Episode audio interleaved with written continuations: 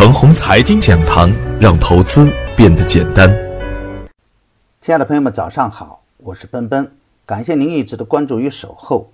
我今天和大家分享的主题是无量反弹怎样看？昨天的早盘，我给出的操作要点是：跌出来的机会，涨出来的风险。每一次的暴跌，都会有错杀股出现。白马股的杀跌呀，给市场带来了恐慌的情绪。高位走弱的股票不能接盘，而底部有量的优质个股啊，跟风下跌也会有较好的机会出现。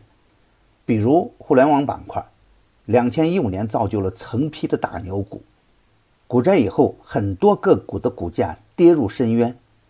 而国家关于 IPv 六的战略部署，又会为互联网板块带来很好的投资机会。这就需要我们耐心的根据个股的基本面去判断。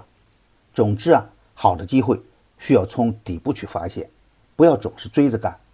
大盘还在震荡向下，参与行情的时候呢，耐心等待真正的好机会出现。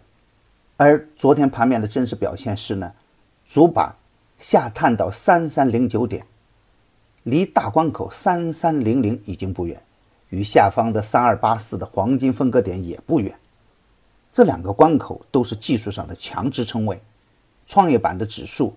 触底强势反弹。从盘面来看，前期大涨的白马股在前几日快速下跌的过程中，昨天出现反抽。大白马的反抽是无量的，这样的反抽大概率是假阳线。大白马的震荡下行是大概率事件，特别是在增量资金不足的年终行情中，大资金也知道锁定收益，大资金也知道挑便宜的股票来干。这个观点在钢铁股中表现的特别明显，比如华菱钢铁、八一钢铁，之所以能够维持在高位而不跌，业绩和市盈率摆在那里，投资人可以清晰的看得见。当然，在 A 股的市场中，任何的事情都不能过于认真，比如前期的长牛股乐视网和尔康制药，当上涨的逻辑不在时，当个股的业绩变脸时。瞬间也会有崩盘的现象出现。其实啊，对于技术派的股民来说啊，只要我们做的是上升通道的股票，只要坚持把二十天均线当做我们的生命线，严守二十天均线下方持币的操作纪律，这样的个股可以永远与我们无关。从上两个交易日的表现来看，创业板的表现明显更强一点，芯片、电子支付。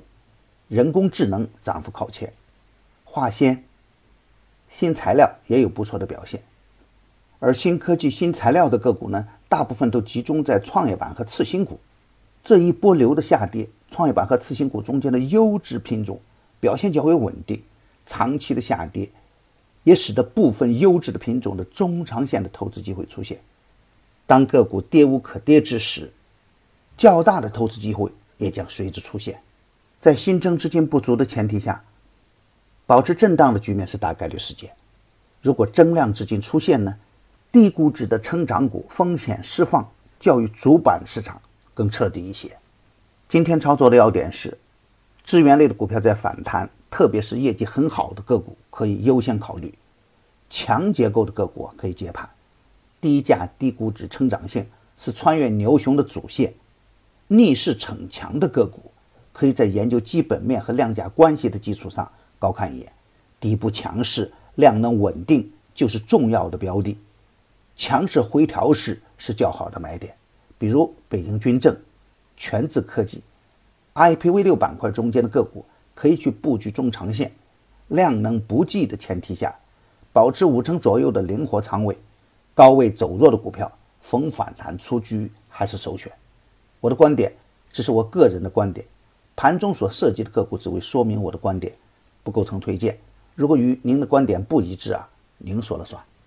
我的最新节目《牛散选牛股》已经正式上线了，我会帮助大家在最短的时间内了解次日的热点，挖掘最新的牛股。只要关注陈红财经微信公众号，回复“牛散选牛股”，即可领取五十元的“牛散选牛股”的优惠券。